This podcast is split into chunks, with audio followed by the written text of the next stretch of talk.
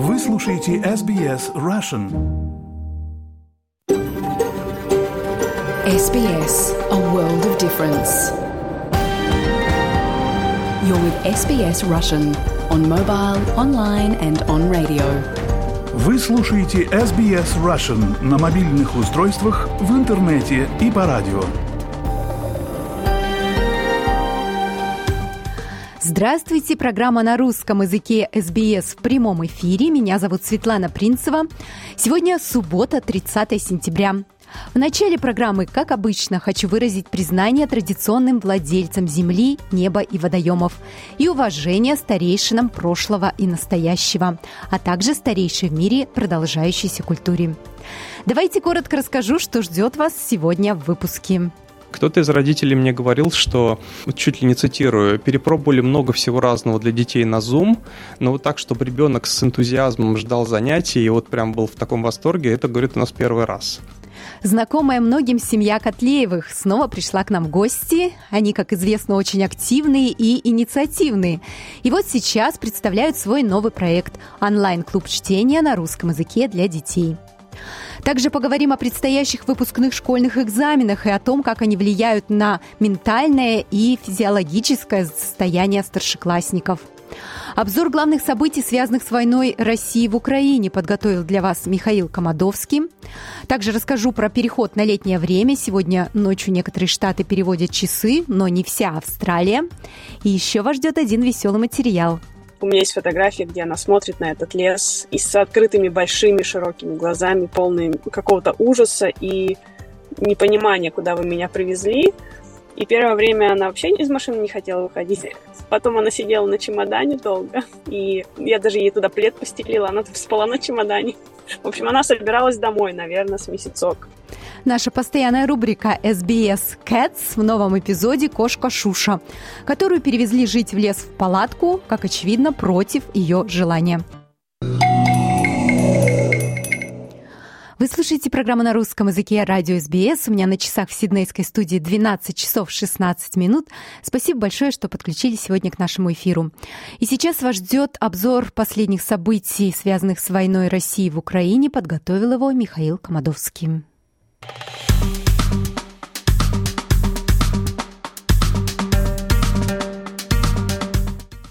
Это дайджест событий вокруг войны России и Украины. Меня зовут Михаил Комадовский. Здравствуйте. Сегодня поговорим о следующем. СМИ сообщают о том, что украинский удар по предположению разрушил радиолокационные станции в России. Российские атаки убили 6 человек и ранили 13 в Украине за последние 24 часа. Палата представителей США одобрила 300 миллионов долларов для Украины, а Путин просит бывшего командира Вагнера создать добровольческие подразделения для борьбы в Украине. Об этом и не только. Подробнее сейчас. Итак, служба безопасности Украины предположительно использовала беспилотник для уничтожения российской радиолокационной системы КАСТа Курской области 28 сентября. Об этом сообщает телеканал «Громадьке», украинский телеканал со ссылкой на свои источники в СБУ. По данным журналистов, радиолокационная станция была поражена недалеко от села Гири, примерно в 100 километрах от Курска и менее чем в 20 километрах от границы с Украиной. Русские говорили, что эта система может обнаруживать даже невидимые для радаров самолеты, но по какой-то причине она не заметила беспилотник СБУ. Особенностью этой радиолокационной системы была возможность обнаруживать воздушные цели на крайне низких высотах. Об этом сказал источник телеканала. Палата представителей США одобрила выделение 300 миллионов долларов для Украины 28 сентября после того, как республиканцы убрали эту сумму из оборонительного бюджета. Об этом сообщает американское издание «Политика». Отдельный законопроект о выделении этих средств для Киева был одобрен двухпартийным голосованием 311 против 117, пишет издание. Палата также одобрила бюджет размером 826 миллиардов долларов на оборону. Инициатива по обеспечению безопасности Украины предназначена для предоставления средств на обучение, на доставку оборудования, на зарплаты и другие потребности украинской армии – Вашингтон возглавляет альянсные усилия НАТО в поддержке Украины в борьбе с российской агрессией. Однако растущее сопротивление жесткой линии республиканской партии ставит под вопрос будущее этой поддержки. Владимир Путин просит бывшего командира Вагнера создать добровольческие подразделения для борьбы в Украине. Российский президент приказал Андрею Трошеву, бывшему начальнику штаба наемной группировки «Вагнер», создать добровольческие подразделения для участия в войне в Украине, как указано в транскрипте выступления Путина, которое опубликовал Кремль 29 сентября. Вы сами воевали в таком подразделении более года, вы знаете, что это такое, как это делается, вы знаете о проблемах, которые нужно решить заранее, чтобы боевая работа шла наилучшим и наиболее успешным образом, сказал Путин Трошеву на встрече. 28 сентября Путин встретился с Трошевым и заместителем министра обороны Юнусбеком Евкуровым, сообщило президентское управление России, не уточнив, какую должность Трошев занимает в настоящее время. После встречи пресс-секретарь Кремля Дмитрий Песков сообщил российскому госконтролируемому информагентству РИА Новости, что Трошев теперь работает в Министерстве обороны России. Трошев, известный своим псевдонимом Седой, командовал войсками Вагнера в Сирии и участвовал в войнах России в Афганистане и Чечне. Российские СМИ сообщили в июле, что Трошев, скорее всего, возглавит э, ЧВК Вагнера после неудачной попытки мятежа бывшего лидера этой частной военной компании Евгения Пригожина, который погиб в авиакатастрофе в Тверской области России 23 августа при загадочных обстоятельствах. И на этом у нас все. Оставайтесь на волнах радио СБС. Это был Михаил Комадовский. Миша, спасибо. Ну, а мы идем дальше. Считанные недели остаются до выпускных экзаменов, и все больше опасений высказывается по поводу влияния стресса на старшеклассников по всей Австралии. Новое исследование показывает, что стресс влияет на сон и самочувствие учеников 12 класса. И проблема, похоже, усугубляется. Подробности у Виктории Станкеевой. Ученики 12 классов по всей Австралии готовятся к выпускным экзаменам, до которых осталось несколько недель. В Новом Южном Уэльсе экзамены начнутся 12 октября, в Виктории 2 октября и в других штатах и территориях они проходят примерно в этот же период. Старшеклассница Приша Аравендат говорит, что использует кофеин для того, чтобы готовиться по ночам, из-за чего ее тошнит, и она часто не может сосредоточиться. У меня нет регулярного режима сна. Я могла ложиться спать совсем поздней ночью, а затем мне приходилось засыпать на короткие промежутки в течение дня, что действительно мешало моей продуктивности и концентрации, когда я бодрствовала.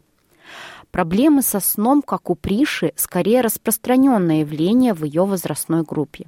Молодежная организация по охране психического здоровья Reach Out опросила тысячу учащихся и обнаружила, что у половины из них проблемы со сном являются прямым результатом стресса, связанного с учебой. Директор по предоставлению услуг в Reach Out Джеки Халлан говорит, что особенно страдают учащиеся 12 класса. В исследовании приняли участие молодые люди в возрасте от 16 до 25 лет. И мы знаем, что экзамены, когда бы они ни проводились, могут влиять на наше психическое здоровье и общее самочувствие. Я думаю, что ученики 12 класса придают слишком большое значение этому периоду. Мы слышим, что молодые люди думают, что это повлияет на их шансы на поступление в университет или ТЭФ, а также на их будущую карьеру. Специалисты здравоохранения говорят, что ученикам 12 класса требуется столько же отдыха, сколько и учащимся 7 класса, в идеале 9 часов в сутки. Доктор Крис Сеттон, эксперт по проблемам сна у детей и подростков в Институте медицинских исследований Вул Кук в Сиднее. Говорит, что школы пока еще не учитывают данные о том, что известно о потребностях во сне подростков старшего возраста. Одна из больших проблем подростков заключается в том, что с 7 по 12 класс, то есть в старшей школе, их потребность во сне не уменьшается, и это не учитывается социальными нормами. У школьных учителей есть ожидание, что дети 12 класса будут выполнять больше работы, больше учиться, ложиться спать позже, и это часть проблемы заключительных классов старшей школы. И причина того, что дети в старших классах серьезно не досыпают. У них нет возможности спать необходимые 9 часов. Доктор Сеттон говорит, что недостаток сна может привести к другим, более серьезным проблемам. Таким образом, недостаток сна у подростков оказывает большое влияние на психическое и физическое здоровье. Ментально у подростка снижается настроение и повышается вероятность развития тревожности. Это влияет на их поведение. Поэтому такие явления, как онлайн-буллинг, гораздо чаще случаются, когда подросток лишен сна. Но не только стресс влияет на сон. Капитан школы Беатрис Юсуп говорит, что у некоторых учеников есть дополнительные обязанности, возможно, слишком много внеклассных занятий, которые прерывают утренний сон или отодвигают учебные занятия до поздней ночи. Um, Я думаю, это слегка суматошный период, потому что с окончанием 12 класса происходит много событий, например, выпускной, а еще, будучи школьным капитаном, мне приходится много заниматься организацией мероприятия. Так что это большое давление, стараться не отставать от учебы в дополнение ко всем этим событиям. Так что да, я как бы стараюсь быть бережной по отношению к самой себе. Если я не выполню все задачи, которые хотела выполнить в течение дня, я пытаюсь сказать себе, что в этом нет ничего страшного. Если я сконцентрируюсь на своем сне и постараюсь хорошо выспаться, следующий день может быть лучше. Для Арти Гопи Кришнан, мамы ученика 12 класса, речь также идет о том, чтобы смотреть на вещи в перспективе. Она старается почаще напоминать сыну, что хотя его экзамены важны, они не определяют его жизнь. Um, Когда я вижу, что он досиживается допоздна, особенно несколько вечеров подряд, я стараюсь убедить его лечь спать вовремя и не волноваться слишком сильно, потому что это не гарантирует успеха в жизни. Это не окончательное испытание или что-то в этом роде. Так что поощряйте их делать то, что в их силах, вовремя ложиться спать и придерживаться хороших привычек. Информация подготовлена по материалам Пенри Бакли и Кэт Лендерс из службы новостей СБС на русский язык. Его перевела Светлана Принцева, озвучила Виктория Станкеева для SBS Russian. Программа на русском языке «Радио СБС» в прямом эфире. Меня зовут Светлана Принцева. Спасибо большое, что слушаете нас. Семью Котлеевых многие хорошо знают в русскоязычной комьюнити Сиднея. Родители Дмитрия и Татьяна умудряются не только своих детей разносторонне развивать, а детей в семье пятеро. Они математикой занимаются, и рисуют, и книги пишут, и в театре играют, и поют. Но и на других детей у них тоже остаются силы, и вот в этот раз они пришли в студию SBS Russian рассказать о своей новой инициативе онлайн-клубе чтения книг на русском языке для детей. Побеседовала с ними Виктория Станкеева. Сегодня у нас в гостях семья Котлеевых, точнее, часть семьи, три человека из их семьи, папа Дмитрий, мама Татьяна, их дочь Аня. Здравствуйте. Здравствуйте. Здравствуйте. А поговорим мы сегодня об их недавней инициативе клубе интерактивных чтений с детьми.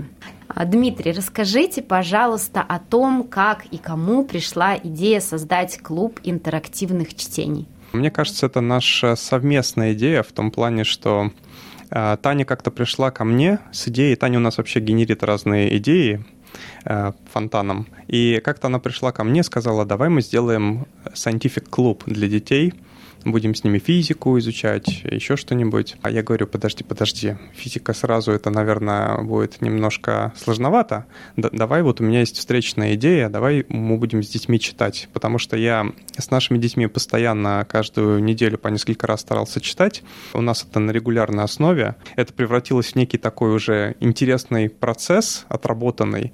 И я говорю, вот есть идея, давай мы, может быть, э, поделимся этим опытом с другими родителями, с другими детьми, им тоже будет интересно интересно. Ну и мы ухватились за эту идею, довольно быстро, за несколько недель все запустили, набрали группы и теперь активно читаем с детьми. Расскажите, как это работает? Это онлайн, да? Вы выходите через Zoom или через другую платформу? Да, мы делаем онлайн, выходим через Zoom, у нас э, формат такой, что мы читаем, мы обсуждаем, и все это я автоматически показываю на экране, все, что происходит. А происходит у нас э, то, что на экране есть книга, к ней э, куча иллюстраций, куча комментариев, подписей. То есть это как такое графическая презентация, как mindmap карта или что-то такое. И это вообще похоже на видео, как бы презентацию больше. И мы активно читаем, обсуждаем новые слова, изучаем, стараемся запоминать. Я детей спрашиваю, как вы думаете, что вот это за слово? Знаете ли вы, что это за слово? Прошу их объяснить мне то или иное понятие. Вообще смотрю, насколько у них глубокие знания в какой области. Максимально стараюсь их вовлекать в процесс обсуждений. Все новые слова, которые нам встречаются, мы стараемся обсуждать. Я готовлюсь, и Таня готовится заранее к урокам. Мы с ней вместе проводим сейчас. Таня взяла на себя младшую группу, группы, а, я взял на себя старшие группы. И мы заранее готовимся к занятию, а, стараемся предугадать, какие слова детям могут быть э, новые, необычные, непонятные. Готовим по ним материал, определения, иллюстрации. Иногда у нас э, процесс обсуждения может зайти в сторону, например, куда-нибудь в астрономию или в географию или еще куда-нибудь. То есть мы смежные какие-то вещи тоже активно обсуждаем и стараемся всячески расширить словарный запас и, и какие-то нейронные связи в голове новые установить между разными понятиями, между процессами, между какими-то концепциями и так далее, чтобы у детей была комплексная картина. Чем больше связей, тем лучше, тем лучше запоминается. Как-то так. Помимо этого мы еще изучаем различные пословицы, поговорки, стараемся каждую неделю что-то новое в эту копилку добавить. И спрашиваем детей, каждый раз, каждое занятие, что нового они узнали, что было на прошлом уроке интересно, что на этом уроке было интересного. Просим как-то пересказать э, краткое содержание того, что было. То есть мы стараемся, чтобы они четко понимали сюжет, чтобы они могли своими словами объяснить, что происходит. То есть мы не просто учим их читать и как-то изъясняться, но вообще в целом развиваем эрудицию и учим их выражать свои мысли. И забыл сказать, собственно, мы и читать, дети читают во время урока не, не то чтобы слушают преподавателя, а мы стараемся, чтобы они большую часть времени читали сами. Кто-то прочитает абзац, кто-то прочитает несколько предложений, в зависимости от того, насколько у них э, хорошо развит этот скилл. Мы стараемся, чтобы каждое занятие они что-то почитали. Если ребенок очень робкий, допустим, ему в группе некомфортно работать, ну, он просто слушает и привыкает. Потом, может быть, через несколько занятий почитает. Никого не заставляем, все это делают по собственной инициативе.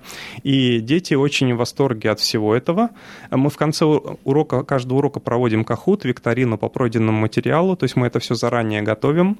И дети с восторгом играют в разные игры, основанные на этом материале и с нетерпением ждут занятий. Если они по каким-то причинам пропускают занятия, то они очень расстраиваются обычно. Ох, мы, мы там пропустили и так далее. Но на этот случай я им высылаю видео с занятий. То есть у нас получается такой видеоматериал, накапливается. Дети очень любят пересматривать дома этот видеоматериал. Некоторые дети прям от родителей требуют чтобы они им поставили и послушать и посмотреть еще раз. То есть, вообще говоря, дети в большом восторге от всего этого, родители тоже довольны, потому что детям интересно. Кто-то из родителей мне говорил, что, чуть ли не цитирую, перепробовали много всего разного для детей на Zoom, но вот так, чтобы ребенок с энтузиазмом ждал занятий и вот прям был в таком восторге, это, говорит, у нас первый раз. То есть я считаю, что это успех. Раз дети в восторге и хотят еще, это определенный успех. У кого-то был бенефит еще до того, как мы начали занятия. Как только я с родителями обсудил эту идею и э, пригласил их в группы, кто-то уже загорелся и начал, открыл букварь, допустим, второй класс, начал читать с родителями, это все готовится активно, то есть дети так с энтузиазмом восприняли. То есть есть большая категория детей, которым это действительно очень интересно, и вот так, на таких детей мы и ориентируемся, стараемся их собрать. Плюс это еще и такое маленькое комьюнити получается. Дети общаются с ровесниками, социализируются активно, то есть а не только на английском языке с ровесниками разговаривают, но еще и на русском все это активно обсуждают. Так что идей у нас э, и целей как бы очень много, и в том числе мы не только, кстати, на русский язык э, завязаны, мы стараемся еще и по-английски им объяснить какие-то концепции, то есть поскольку дети у нас билингвы, то практически все слова и все выражения мы даем еще и в английском варианте, чтобы они запоминали, и развиваем их англоязычный словарь, словарь тоже. И вообще в целом стараемся развить у них э, навык изъясняться не, не только на русском, а вообще, потому что я уверен, что вот эти занятия, они в целом дают навык объяснения, понимания, рассказывания чего-то, проговаривания. Это будет полезно на любом языке. Я напомню, что вы слушаете интервью с семьей Котлеевых. Сейчас сделаем небольшую музыкальную паузу и потом дослушаем беседу. Дело в том, что семья Котлеевых у нас в гостях не в первый раз. И когда в 2019 году они приходили к нам в студию, Дмитрий спел под гитару очень хорошую песню про божьих коровок. Давайте ее послушаем. А правда ль спросил мухоморчик, И к маме прижался он зябко, что крапинки белые портят Красивую красную шляпку. Бог в горошек у хороших, у коровок, Божьих мотылечки, крылья в точках, как они пригожи. Орхидея не жалеет крапинок, лепесточка, мой грибочек, мой сыночек. Ты не грусти напрасно, не печалься из-за точек Белых на шляпке красной, Как небо глаза у Татьяны, И ямочка есть у Танюшки, Но сердце тоскует упрямо, На носике Тани веснушки. Бог в горошек у хороших, у коровок божьих, Мотылечки, крылья в точках, как они пригожи. Орхидея не жалеет крапинок лепесточком, На горошек видно мода, Крапинки каждый носит, и в любое время года Красят веснушки носик, на горошек видно мода. Крапинки каждый носит, и в любое время года Красят веснушки носик, что украшают носик. Вот такая веселая песня в исполнении Дмитрия Котлеева. Ну и давайте продолжим слушать интервью. Я напомню, что к Виктории Станкевой пришли в гости Дмитрий Котлеев, его супруга Татьяна и их дочка Аня рассказать о новой инициативе интерактивном клубе чтения для детей. Аня, а mm-hmm. когда ты узнала, что родители запускают такой проект, какая была твоя реакция? Ну, я думала... Я, конечно, на сто процентов не помню, но, честно, всякие вот такие вот extracurriculum activities, которые родители прибавляют. После пары вот этих уроков, то мне на самом деле стало нравиться. И я поняла то, что у меня русский язык, он прогрессирует, и я стала быстрее читать на русском. Это поскольку я никогда в школу не ходила на русском обоснованно, то я всегда думала то, что я медленно читаю, и вот мне было сложно читать, но сейчас у меня я начала быстрее читать. И да, я начала книги по-русски быстрее читать. Так да. что это. То есть Хорошо. ваши дети тоже входят в эти группы. У вас четыре группы. Расскажите, каких возрастов эти группы? По вторникам мы занимаемся. Группа от 7 до 11 лет. Мы там сейчас читаем «Приключения Тома Сойера». Вообще, в целом, э, возраст от 6 до 16 лет. Потом есть в пятницу вечером от 12 до 15, то есть это старшая группа получается. Там мы читаем «Остров погибших кораблей Беляева». А также в субботу есть группа самых маленьких, от 6 до 8 лет в среднем. И мы там читаем «Маленького Мука». И также есть группа от 10 до 13 лет, мы читаем «Приключения Шерлока Холмса». То есть в целом от 6 до 16 или от 6 до 15, где-то вот так, и разные такие интервалы пересекающиеся. То есть у нас есть практически на любой детский возраст какая-то группа. А, есть также дети, которые ходят в несколько групп, потому а, что да? им нравится, да. То есть они читают сразу две книги параллельно. Мне вот интересно задать вопрос Татьяне, потому что мне кажется, самое сложное это удержать внимание малышей. Если ребенок, например, начинает стесняться или хочет уйти, как вы реагируете? А, я понимаю, что малышам очень сложно усидеть целый час. Читаем мы примерно 45 минут. Это когда нужно быть э, в фокусе. Потом уже идет кахут, то есть это приготовление. Здесь уже, в принципе, можно находиться где угодно. Но вот эти 45 минут, они, конечно, очень сложны для самых маленьких, для шестилетних, для семилетних. Все дети разные, кому-то очень сложно усидеть и 15 минут, поэтому ребенок может ходить по комнате, это ничего страшного, но обычно они не убегают. Они, если убегают, то попить водички или взять что-то там, какую-то игрушку, или просто встать. Вот он прошел по комнате, он опять сел, и все в порядке. То есть здесь как бы у меня никаких возражений нет. Это как раз и правильно, потому что в таком возрасте сидеть 45 минут это пытка. А у вас камера обязательно должна быть включена или это по желанию? А, большинство детей а, включают камеры, и они тянут руки, они как бы очень сильно эмоционально включаются. Более робкие дети, они, конечно, могут выключить камеру, и здесь мы, опять же, не, не против, потому что дети разные. Кому-то нужно больше времени, чтобы привыкнуть, кому-то нужно посмотреть и понять, что здесь безопасно, что здесь все хорошо, что можно включить камеру, а в следующий раз можно поднять руку и сказать какое-то свое слово, какой-то свой ответ, что здесь никто не будет ругать, что здесь нет неправильного ответа, что мы выражаем свои мысли, мы пытаемся говорить, мы пытаемся думать, мы пытаемся обсуждать. И здесь нету ничего неправильного. Вот это самое главное. Когда ребенок ребенок будет готов, он включит камеру, он поднимет руку и он скажет. И это будет успех. Да, действительно. У меня вопрос к вам. Как вы все успеваете? Дмитрий, например, full тайм работа, плюс преподавание музыкой, плюс э, театр Атриум. Мы в прошлый раз в интервью об этом говорили, там угу. очень много работы. Ну и пять детей. Да, но это, конечно, сложно, но как я выкручиваюсь? А, кстати говоря, подсчитал примерно, сколько у меня времени уходит на подготовку одного занятия, а, примерно часа 4, включая проведение.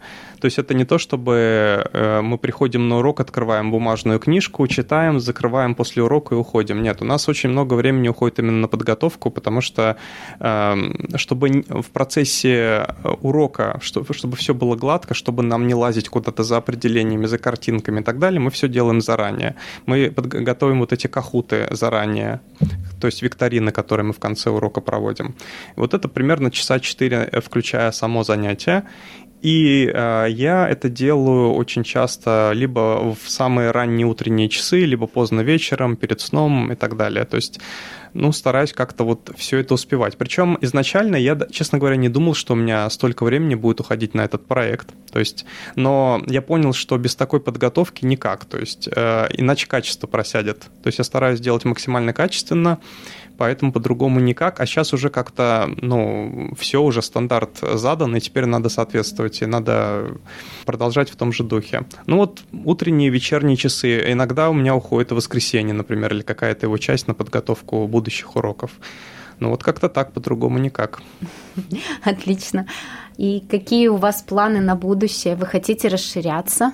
Да, пока будем стараться раз, расширять аудиторию, а дальше посмотрим, что из этого выйдет. Может быть, у нас это перерастет и в какой-нибудь scientific клуб, кто знает, потому что мы очень уходим часто в какие-то смежные области, э, в научные какие-то. Вот я недавно, например, детям объяснял такие понятия, как зенит, тропики, когда Солнце в зените, то есть объяснял э, движение планет вокруг Солнца, кому-то объяснял э, про гольфстрим, про теплые течения, холодные географию, мы с ними немножко подучили, Антильские, Азорские острова и так далее с кем-то еще что-то. У нас книги будут самые разные, то есть это и детективы, и какие-то художественные, в смысле, и приключенческие, и где-то про магию, фэнтези и так далее, где-то про космос, про межзвездные путешествия и так далее. То есть мы будем брать как можно более интересные книги для детей. Я провожу среди них опрос, прошу поднять руку, кто, кому интересно, например, приключения, и смотрю, записываю, у кого какие интересы. И потом подбираем книги вот таким вот образом. Сейчас мы вот выбрали э, четыре книги для наших четырех групп, все, они, все книги разные.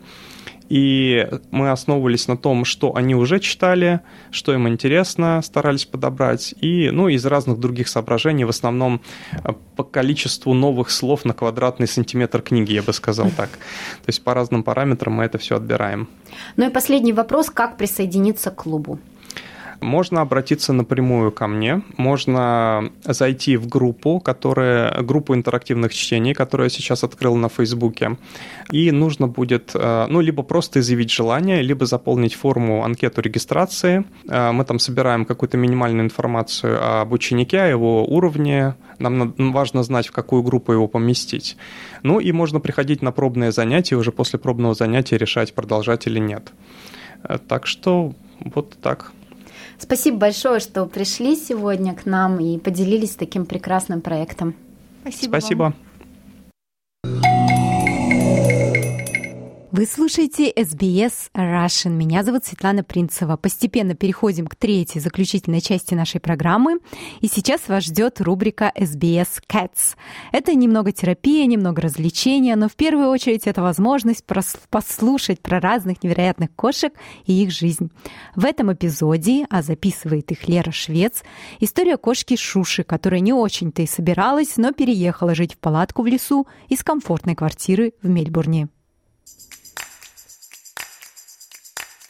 Семья Юли, они купили землю на острове и в какой-то момент приехали из Мельбурна жить на этот остров в палатках. Но там не такие палатки, прям уж совсем, это, как говорится, глэмпинг. Палатки с удобствами. То есть у вас, получается, кошка такая интеллигентная женщина, которая пьет кофе с подругами, а тут ее приперли в какие-то леса, поля, и так идите все к черту вообще.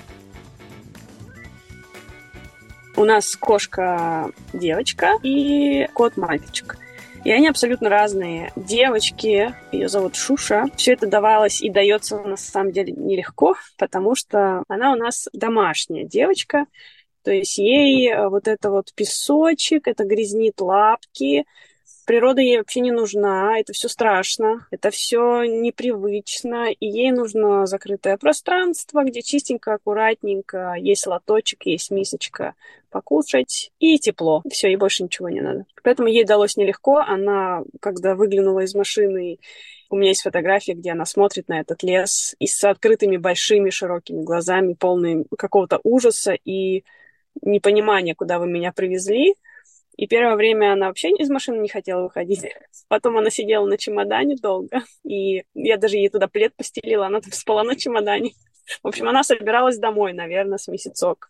По сей день она живет в палатке, у нее в палатке стоит лоточек, мисочка, у нее любимый коврик, все чистенько, аккуратненько. И вот она там спокойно, да, в этой обстановке, она сразу успокаивается, расслабляется, она выходит, может быть, на улицу на 5-10 минут, ну, просто так, ради интереса, посмотреть, и обратно заходит. В общем-то, ее не интересует внешний мир, а если есть все удобства внутри. Как она жила в квартире в городе, так сейчас она в палатке, просто вот поменялось место обитания, но у нее все хорошо теперь. Мы старались и беречь ее нервы как, как можно, потому что она даже свой лоток зарывает, как будто бы одним коготком, лишь бы не касаться вот этого всего. Она настолько чистоплотная, поэтому песок на лапках — это самая невероятная и ужасная вещь, что может случиться. И вот эта вся какая-то природная грязь, и она вообще перемещалась по веточкам, то есть она старалась на песок не наступать, она ходила по, по бревнышкам, по веточкам, чтобы не заморать лапки об эту природу. А в то, в, то, в то же время наш кот, он первым делом, когда выпускаешь из домика, он находит песок, грязь, и в него в нем изваливается с ног до головы потому что это ритуал. Настоящий мужчина должен быть грязным. Ну вот вы говорите, что первое время она на чемодане в основном сидела. Вот в какой момент все-таки она согласилась пойти дальше зоны комфорта и постараться, к примеру, потрогать палатку лапой? Но в том моменте, когда к нам стали посумы приходить, некоторых таких э, регулярные товарищи стали нас посещать, и я думаю, что в тот момент ее это сподвигнуло вообще переместиться в более защищенное место. Чемодан стоял просто под навесом, ну, закрытая от дождя, там, от ветра более-менее, но все-таки это улица, и посумы, они же там гуляют свободно на природе, и я думаю, что а, она на это все посмотрела и подумала, что, наверное, мне нужно в палатку, в начале палатки у нас были маленькие, совсем не такие, как сейчас глэмпинг. Это сейчас уже у нее шикарные условия. А так раньше ей приходилось, ну, в туалет на улицу и кушать на улице. То есть в палатках не было места для еды и лотка. А второй, который кот? А кот, он абсолютно другого характера и другого качества. Он как только все это увидел, он сразу освоился, и как будто это вообще был его дом до этого. То есть он лазит по деревьям, но он далеко не убегает, он очень социальный кот, такой любит общение, он лазит по деревьям, ловит мышек у нас, по округе, приносит нам их в подарок. Ему главное, вот, чтобы его выпускали побегать, погулять, полазить. Есть мнение, ну, как бы не то чтобы мнение, то действительно говорят часто, что с животными в Австралии надо быть аккуратнее, потому что они, вот в данном случае кошки, они могут атаковать э, флору и фауну, которые вот э, вне квартиры, вне там палатки в данном случае. У вас есть какие-то способы ограничения активности кота, или вы просто полагаетесь на его, так сказать, воспитанность по отношению к птицам? Вся охота-то происходит вечером. То есть он у нас кот, он ловит мышей. И это хорошо, потому что мышей вокруг много и особенно около кухни они бегают, ну, они чувствуют всякие запахи. Если, конечно, его оставить там, не закрывать на ночь, я думаю, что он может половить и каких-то др- других, там, птиц, например, попробовать. Но, в общем-то, ему хватает мышей, я так скажу. Если мышей бы не было, тогда было бы сложно. А так он у нас помощник в этом плане, защищает кухню от отторжения. Единственное, он, конечно, любит поиграться с игуанами, да, у нас есть большие игуаны, и он ходит за ними и пытается поиграть играться с их хвостом. Они оборачиваются, шипят на него, мол, отстань. ну вот это никак не пугает его. Он, он, в общем-то, вот так развлекается. Ну, не нападает, просто вот интересуется, любопытствует. Ну и он, в принципе, любит быть вокруг нас, любит, чтобы его погладили, поэтому он так далеко-то не уходит. В принципе, у нас все животные достаточно ограничены. Вот когда мы уезжаем, мы всех закрываем, как бы у каждого там домик или за забором пес. Поэтому я бы там, конечно, совсем-совсем на свободу не отпускала в дикой среде. Ну и в парках же национальных нельзя животными приезжать, да, их надо оставлять. Это у нас просто private land, хоть она и окружена conservation area вот этой, но это все-таки private land. Но мы их, конечно, ограничиваем, чтобы они по, не бегали по национальному парку без присмотра. И... Они смотрят на вас вдвоем такие и говорят, смотри, вот эти люди перевезли нас из города в деревню, в леса, а потом окончательно сошли с ума, еще завели собаку. Да, они так и смотрят. Особенно, особенно наш, наш кот, он на кошку-то это смотрит. У него в глазах все написано, зачем она нам нужна, потому что он единственный и неповторимый должен быть в этой семье. И еще и, и пес. При этом пес абсолютно дружелюбный и хочет с ним поиграть только. И самое интересное, что кот позволяет его облизывать, выкусывать э, якобы блох, как пес думает. То есть ему лень, потому что уходить. Ну и, мол, ладно, полежи меня, повыкусывай, я потом разберусь с тобой. А кошка нет, кошка не позволяет, она сразу выпускает когти, несмотря на то, что пес очень большой. Юль, спасибо вам большое за этот прекрасный рассказ. Желаю вам удачи. А вдруг внезапно Шуша проснется однажды, и она такая амазонка? Я не представляю, но все может быть вдруг что-то поменяется в ее сознании. Или вы прочтете случайно ее переписку подругам обратно в Мельбурн, соседкам бывшим, типа «Я, да я здесь, да с кенгуру». Не знаю, когда мы э, приехали в самую первую ночь, мы остановились в кемпинге, таком полу, полудиком кемпинге, и наша кошка пошла к соседям, забралась в машину и сказала, везите меня в город, пожалуйста, обратно. Она уже удочерилась самостоятельно. Она сдалась просто с паспортом. Она так обычно боится людей, здесь нет. Забралась, обошла их всех, Костик торчит, она идет и говорит, я в машину вашу сяду, поехали. Напомню, что это была рубрика SBS Cats. Спасибо Лере за такую веселую рубрику. Все эпизоды этой рубрики можете найти на нашем веб-сайте. Остается еще немного времени, и как раз про время мы сейчас и поговорим. Расскажу вам когда мы переходим на летнее время и почему не всей Австралии. Летнее время начинается в это воскресенье, но часы переводят не во всех австралийских штатах и территориях. На улице становится теплее, расцветает все больше цветов, значит, в Австралии весна вступила в свои права. Это также означает, что большей части жителей страны вскоре придется перевести часы на час вперед для перехода на летнее время. Рассказываем, как и когда изменится время, и если изменится для жителей разных регионов Австралии. Летнее время начинается в 2 часа ночи в первое воскресенье октября каждого года. Это означает, что в этом году часы переводят на час вперед в 2 часа ночи в это воскресенье 1 октября. Летнее время заканчивается в 2 часа ночи по стандартному времени в первое воскресенье апреля, когда часы переводятся на час назад. Окончание периода летнего времени приходится на воскресенье 7 апреля следующего года. В каких штатах и территориях Австралии переходят на летнее время? На летнее время переходят в Новом Южном Уэльсе, Виктории, Южной Австралии, Тасмании, австралийской столичной территории, острове Норфолк. На летнее время не переходят Квинсленд, Северная территория, Западная Австралия, остров Рождества и Кокосовые острова Киллинг. Это означает, что в период летнего времени Квинсленд будет отставать по времени на один час от остальной части восточного побережья Австралии, северная территория на полтора часа, а западная Австралия будет отставать на три часа. Почему не вся Австралия соблюдает летнее время? Летнее время фактически предназначено для того, чтобы дать нам дополнительный час дневного света в теплые месяцы. Но отдельные штаты и территории сами решают, хотят ли они переводить часы.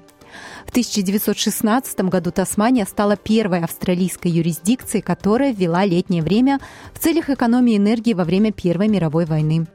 Остальная часть страны последовала их примеру год спустя, прежде чем это было отменено в 1918 году. Летнее время было вновь временно введено по всей Австралии во время Второй мировой войны между 1942 и 1944 годами. Переход на летнее время снова был введен на Тасмании в 1967 году, а в 1971 году примеру Тасмании последовали Виктория, Новый Южный Уэльс, Южная Австралия, Австралийская столичная территория и Квинсленд. Но в солнечном штате это соблюдали только до 1972 года.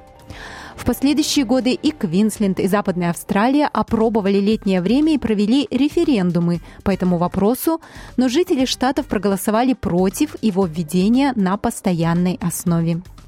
Лор-мэр Брисбена Адриан Шринер в прошлом году призвал провести еще один референдум о переходе на летнее время. Однако это предложение было отклонено тогдашним министром здравоохранения Ивет Дат, которая заявила, что это не является предметом внимания правительства. Вот такая информация подготовлена она по материалам Эми Холл и SBS News. Что же, те, кого это касается, не забудьте сегодня перевести часы. Конечно, они сейчас во многих, на многих устройствах меняются автоматически время. Просто не удивляйтесь, что спать теперь придется на час меньше.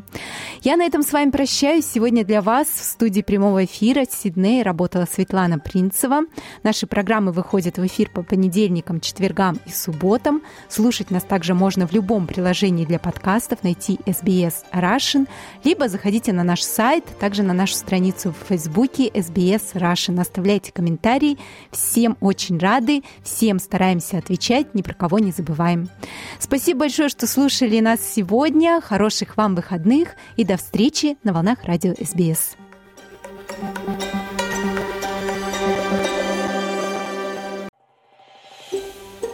Хотите услышать больше таких историй?